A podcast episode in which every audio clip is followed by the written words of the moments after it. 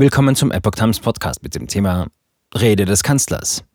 Hannover Messe eröffnet. Scholz. Wirtschaftsumbau dringlich. Ein Artikel von Epoch Times vom 30. Mai 2022. Bundeskanzler Olaf Scholz hat der deutschen Wirtschaft für die Unterstützung der Sanktionen gegen Russland wegen des Ukraine-Krieges gedankt. In seiner Rede zur Eröffnung der Hannover Messe warb er zugleich, die Energiekrise auch in Krisenzeiten anzugehen. Der Krieg in der Ukraine und die handelspolitischen Verwerfungen durch die Energiepreis- und Corona-Krise bestimmen über weite Strecken die Hannover Messe. Zur Eröffnung am Sonntagabend wurde deutlich, Klimaschutz, Energieeffizienz und digitale Produktion bekommen bei der wichtigsten Industrieschau aktuelle Brisanz. Nicht zuletzt wegen der Suche nach alternativen Rohstoffquellen außerhalb Russlands und neuer Debatten über wirtschaftliche Abschottung. Eines ist für mich ganz klar. Die Pandemie und der Krieg nehmen der industriellen Transformation nichts von ihrer Dringlichkeit, sagte Kanzler Olaf Scholz. Im Gegenteil, unabhängig zu werden von fossiler Energie, das ist nicht nur klimapolitisch vernünftig, das ist angesichts steigender Preise für Gas, Kohle und Öl auch wirtschaftlich vernünftig.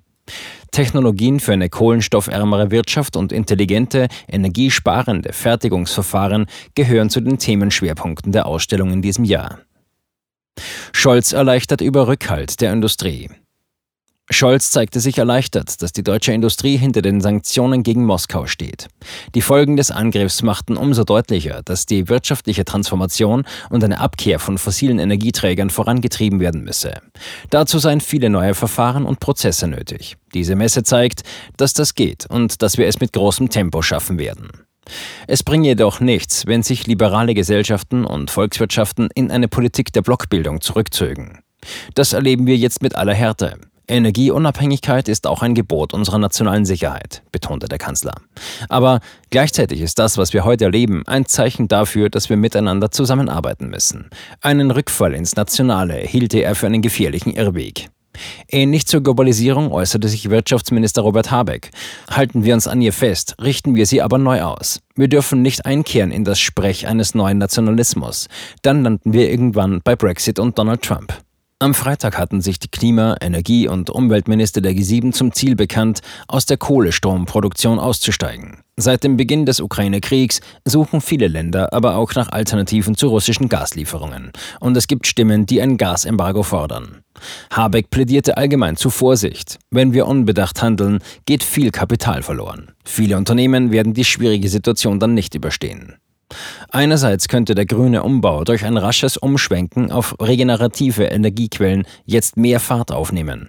Auf der anderen Seite setzen viele Länder übergangsweise zumindest teilweise noch auf große Mengen fossiler Rohstoffe wie verflüssigtes Erdgas, LNG. Und gestiegene Energiekosten sowie die nötigen Investitionen für neue Technik drücken auf die Budgets von Firmen und Verbrauchern.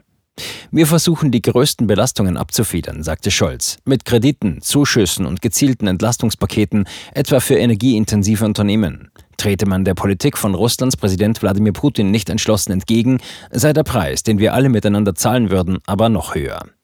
Scholz räumte ein, dass nun auch der Modernisierungsbedarf in der Verwaltung stark hervortrete. Oft bremsen lange Verfahrensdauern, etwa Windkraft, Solarstrom oder Stromtrassenprojekte aus. Wir werden die Zeiten für Verwaltungs-, Planungs- und Genehmigungsprozesse beschleunigen, mindestens halbieren, kündigte er an.